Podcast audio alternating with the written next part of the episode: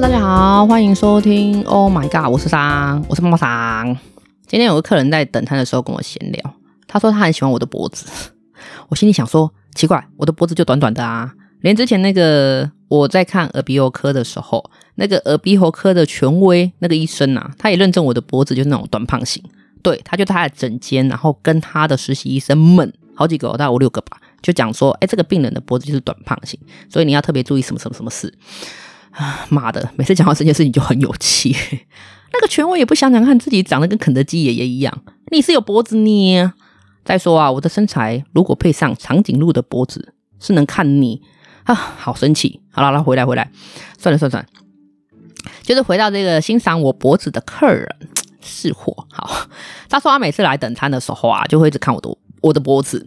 其实他说的是后颈啊，不是前颈啊，因为前颈我也觉得没什么好看的，就是前面脖子没什么好看的。脖子后面啊，因为上班的时间我都会把头发绑起来，再盘起来，就是呃头发就是不会有马尾的那样子，就是整个都是在头上面的。一方面是怕我头发乱甩会掉头发，因为转头总是会甩到那个马尾，掉到头发掉头发在餐点里面总是不好，对，非常不好，对。然后我也不喜欢有掉头发这种这种这种纷争。然后另外一方面是热，做吃的都很热，所以我点餐的时候啊是面对客人，可是出餐的时候啊我是背对客人，因为我要包餐点。那他讲的是我背对他的时候，他说我的脖子后面都没有纹路，诶，而且看起来又光滑又白皙的样子。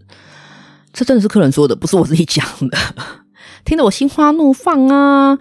果然呢，果然鸡腿人人都爱吃，好听话人人都喜欢。就在我们那个屁股要翘起来的时候呢，还要装作若无其事哦。客人突然就说：“漂亮到好像有一口。”我靠哟！刚刚不是还在撒花吗？我还在那个转圈圈的气氛里面，怎么一下子那个画风一转，我就开始走那个惊悚剧情了。还有对方的一个女生的熟客啦，女生。今天如果是男生的客人啊，我可能就要告他性骚扰了，因为就是你可以赞美我，可是后面就说你很想咬一口，我觉得好奇怪哦。好了，不管，因为我觉得被赞美是一件很开心的事情，毕竟啊后颈也不是一个容易被人夸奖的地方啦。我觉得我要好好的继续保养我的脖子，而且后颈是这个部位蛮尴尬的，这辈子你都没有办法亲眼看，你只能透过镜子。而且不瞒大家说，我回家还真的用镜子的镜子再照了一次我的后颈，其实也看不出来什么不一样啊。反正有客人称赞，有客人夸奖，我就会很开心。OK，继续保持好。好了，那就进入今天的主题喽。我最近啊在跟那个朋友一起在看房子，因为朋友想要买房子，那。我就讲说，哎，跟着一起看，因为买不买其次啊，我想要看看说，哎，现在的房价标准，因为距离我上一次买最后一间房，就是现在住的地方，大概也已经十十年左右了，哦，可能没那么久，大概八九八年吧，不管了，反正就是有一段时间了。那到底现在放出来卖的货是什么样状态的房子呢？而且现在的销售方式是怎么样呢？我都蛮有兴趣的，就是会跟着去看看这样子，因为我本人有过几次那个买卖房子的经验啊。如果本身很忙碌啊，没有办法自己挨家挨户去找出售的房子，然后自己联系的话，其实透过中介是最方便也是最快速的方法。当然啦，使用者付费。如果你透过中介成交的话，本来就必须要支付中介费用啊。那买方两趴，卖方四趴，当然这个这个就是行情价。可是呢，这个也不是绝对的啦。有时候如果遇到那个买卖双方出价的金额很接近。可是却没有一方可以肯让步的时候啊，中介可能会为了想要促成双方买卖成交，他会有让利的方式，就是可能我这中介费少收一点，然后让买方总支出的金额接近卖方可以接受的金额，就是让利，双方可以顺利买卖成功，这也是一种方式。所以我刚刚讲说，哎，买方四趴，买方四趴啊，买方两趴，卖方四趴，是不是绝对的？这是一种方式。那我也曾经遇到过，其实双方买卖金额已经达标了，就是两方的金额都达标了。可是中介呢，因为他就是想要赚取中介费嘛，所以他如果售价越高，他中介费就越高。他一直叫那个买方加价，才愿意帮他收斡旋。我遇过这种中介，那为什么会知道呢？因为其实。我如果常在看房子的话，我不会只有一间房屋店的朋友嘛，我一定有很多间，所以我不小心在别家中介，就是房屋店问到了同一个物件的底价，然后再加上那个贪贪心的中介，他也不小心说溜嘴，因为我觉得好奇怪哦，明明价钱很接近了，你怎么会不愿意收收我朋友的斡旋？所以我就有点咄咄逼人，因为我觉得你到底是哪里有问题？可是我想要就是想要看想想看你到底是呃，应该说想要看看你到底是什么样的想法。然后他才换个方式说，哎，能不能把价钱再出高一点？他是智障吗？我都知道底价了，而且我朋友也已经出到底价了，就是想就是中介了，他想要拼拼看能不能拉高成交价，然后也是用这个方式，然后就是不收斡旋，就是他不不收我朋友的斡旋，所以我干嘛还要这个业务呢？我想那个中介可能也没想到，我们干脆就不要了。对，我就跟他说，那算了，我也不下了。你要叫我拉高，不可能。然后后来，总之中介还要回来说啊，算了算了，那不然就收这个斡旋。可是我不要了。其实我们是想用一样的金额透过别家买啦。其实是你你有方式，我有手段，这很正常。而且明明都已经到了，然后你还不收我斡旋，那没关系啊，因为它是一般约嘛，所以我也可以透过别家，然后下斡旋来买。反正这个金额是我可以接受的。然后那个中介可能知道自己说溜嘴，然后。隔没几天，因为我不跟他下，我们不跟他下斡旋，他就带那个他的主管呢、就带了他就是贪心的中介，他就来了，就说啊，他是新手啊，不懂规矩啊，然后就是照就是请我们照原本的那个价位，然后下斡旋，然后他会再跟买方接洽，这时我当然就不要啦。总之呢，那间房子后来是跟原中介成交，而且我朋友没有付到两趴中介费。对，至于他们内部是怎么截长补短，我就不管了。甚至我们好那时候还砍价砍了有一小部分，就是因为那个贪心中介导致的错误。反正后来他们想要成交，他们就必须要有方式，对，就是截长补短啊，不探讨了。OK，反正结果一样，就是这个样子。这个就是需要经验呐，而且现在资讯是很公开的哦，你不太可能查不到。不过也可能是因为这样的原因，就是资讯公开，所以现在的房子啊，卖价都开得超高。虽然有那个实价登录可以查询近期成交金额，不过卖方就是甘愿出这么高慢慢卖，反正不急的最大。所以有机会的话，当然大家会想要买房子啊。就算就是卖方不急，你就是趁现在他们还不急的时候，你可以慢慢看，就是没事多看房子，你就学点经验就好了。你就算买不起，你就学点经验，就是比较比较嘛，其实没有什么不好的。所以我现在就用这种方式，所以就跟我的朋友去看房子。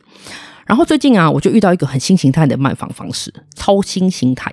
对，可能是我孤陋寡闻吧，我真的第一次遇到哎、欸，所以我今天想要分享一下这个东西，它出乎我的预料，而且这个方式啊，我觉得蛮新奇的。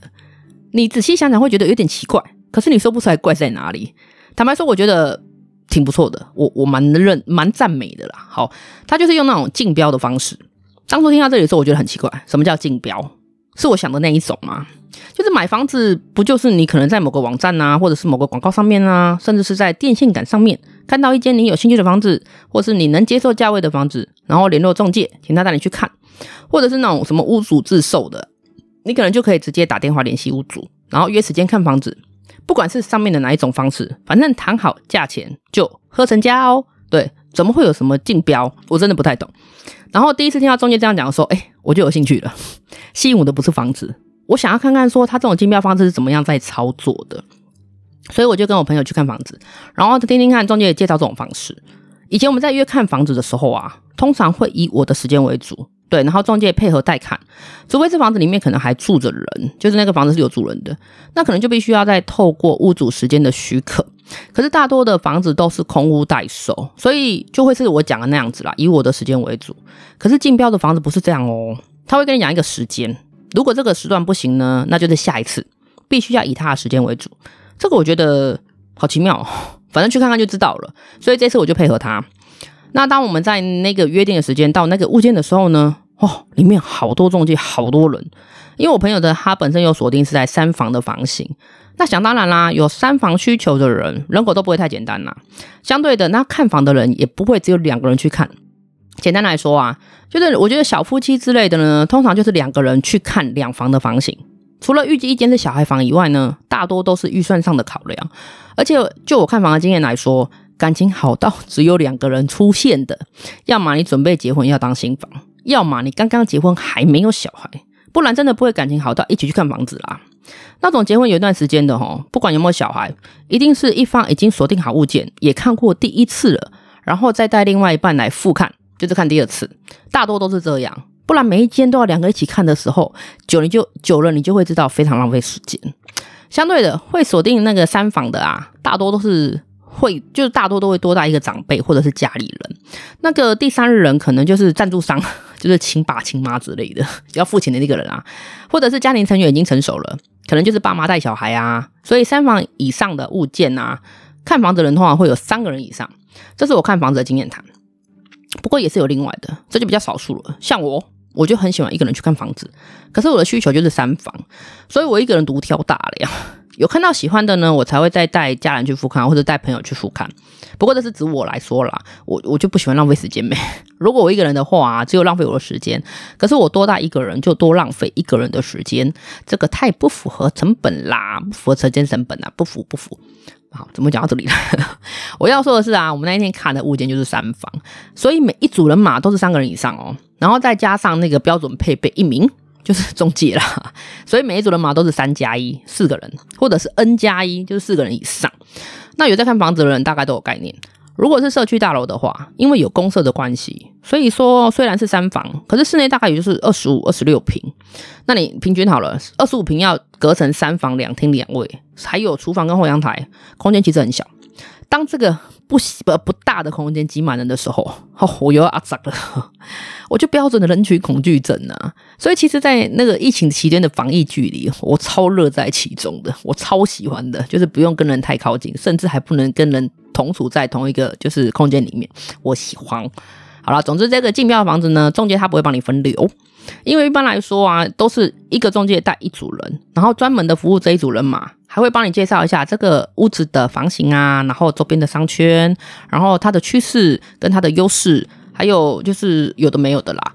所以如果真的还有别组人马在看的话，他们也会很有礼貌的错开。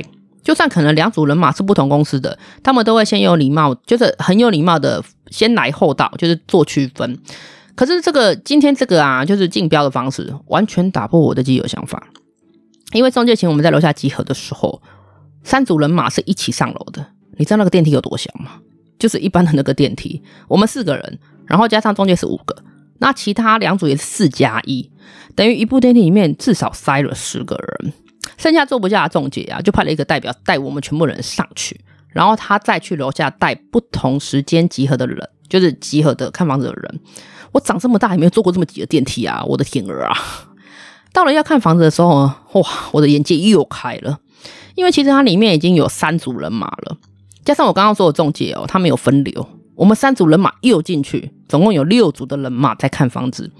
其实我真的不是在看房子，我那时候在算到底有多少人，总共二十二个人，对，二十二个外加一只狗，有一组人马带了宠物啦，所以二十二加一。一间不大的房子里面，它可它里面还有简单的那个家具，就简易的型的家具，然后挤了二十二个人，我靠，真的很不透气。想想嘛。二十二个人排出的二氧化碳有多少？浓度有多高？所以进去之后我就没有办法待太久，因为我真的觉得有点头晕，然后人又这么多，我觉得很可怕。然后我就先跑到外面那个逃生梯的部分，我就是去看那个公共体检啊，因为里面太多人，你你就慢慢看吧。我真的没有办法再继续待在里面。可是方式很快哦，因为中介也不怎么介绍，看完的人就走。就离开，然后另外的中介再带另外一个时间的人马上来，所以都速度非常快。然后中介也没有想要留太多时间跟你聊天，因为另外一组人马其实已经到，他们时间就是很密集，所以他就直接说：“哎，有问题我们再联络。”然后就拜拜了。对，我后来问了那个我中介的朋友说：“这样的竞标到底差别性在哪里？”那朋友就跟我说：“这种房子不会流通在你认知的公开资讯上面，通常是中介手里的那种口袋物件呐、就算是同一间公司的，他们也不会放在公司的平台上。”就只有呃，中介私底下发私讯给有购物需求的客人，就是发给我们这样子，而且他秀出来的金额就是底价，你想买到你就只能往上加，然后价高者得，这个就是竞标。我觉得分式太神奇了，我觉得靠，它这就是一种噱头。那因为有竞争，大家好像会感觉很抢手。然后再加上中介营造那种气氛，你看一组一组的来，然后啊，他会跟你讲说，诶，那你今天看的怎么样啊？诶，有的已经开始在洽谈斡旋了，什么什么之类的。然后他又会跟你说，诶，其实屋主已经让利啦，这个价钱真的很优惠，你要不要再往上加一点，喊喊看呢？然后要不要下下斡旋啊之类的。可是呢，这个底价通常会比就是会开的比较高，比市价高，因为有的人来不及做功课哦，可能又觉得很喜欢。就直接听了中介的话，谈了比底价高一点点的价位。这个时候，如果再加上中介的操作，他就会跟你说：“哎，你可能还要再高多少才能下斡旋？就是他那他才愿意收这样子。”那不懂行情的人哦，会这样子就是他可能会因为这样下了就是高于市价的斡旋。那无论是什么样的方式，斡旋就是有一定的效力。如果今天买方下了斡旋反悔了，就是比如说我好了，我下了斡旋我反悔了，那不好意思，你的斡旋金就是被没收。那如果是卖方反悔，那卖方就是要赔买方，就是对方要赔我一倍到两倍的斡旋金额，就是看你合约上怎么写啦。这点就跟一般买卖房子的规定是一样的。那那天之后还有听中介说啊，之前有一间房子一直被喊标，然后最后比屋主开的底价高出两百万成交。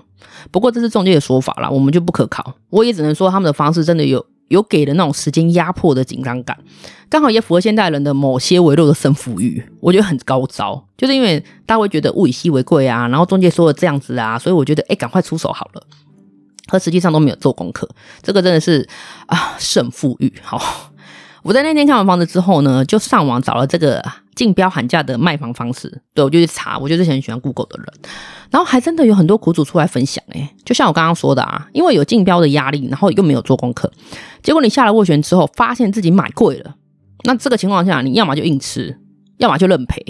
不过两害相权取其轻，对啊，因为如果是我的话，我也不可能硬买呀，那是破千万的金额，诶，我就顶多就是认赔啊，认赔就是斡旋金嘛，就给你没收了。然后再然后啊，就是会扒出很多内幕，据不知名人士爆料，不要问我是哪家，也不要问我是谁，就是 是人都有朋友嘛，吼。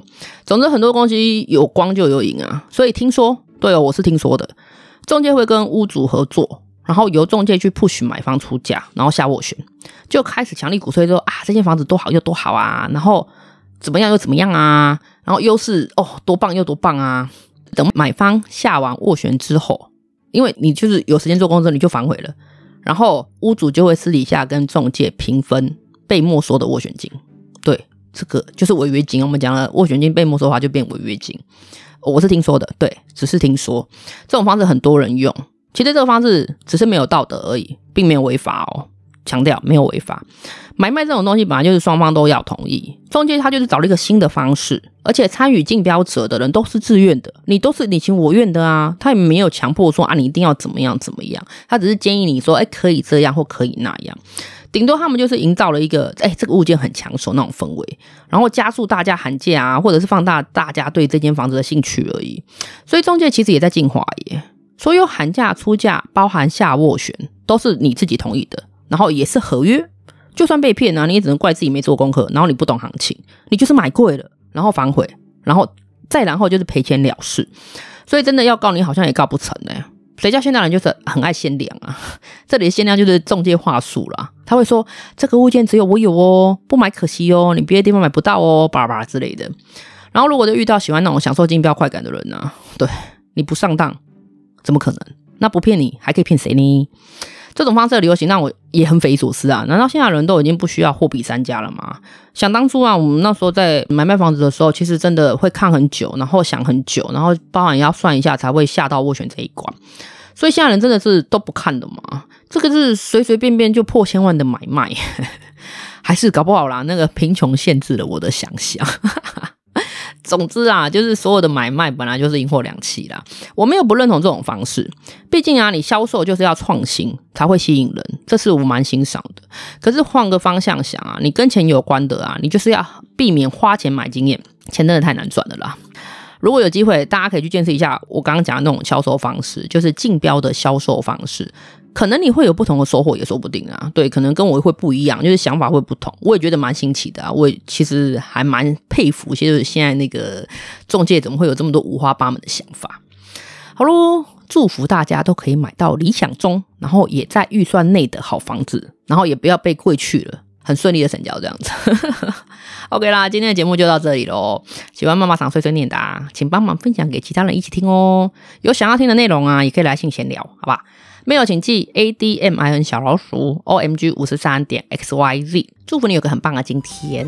我是妈妈糖，晚安。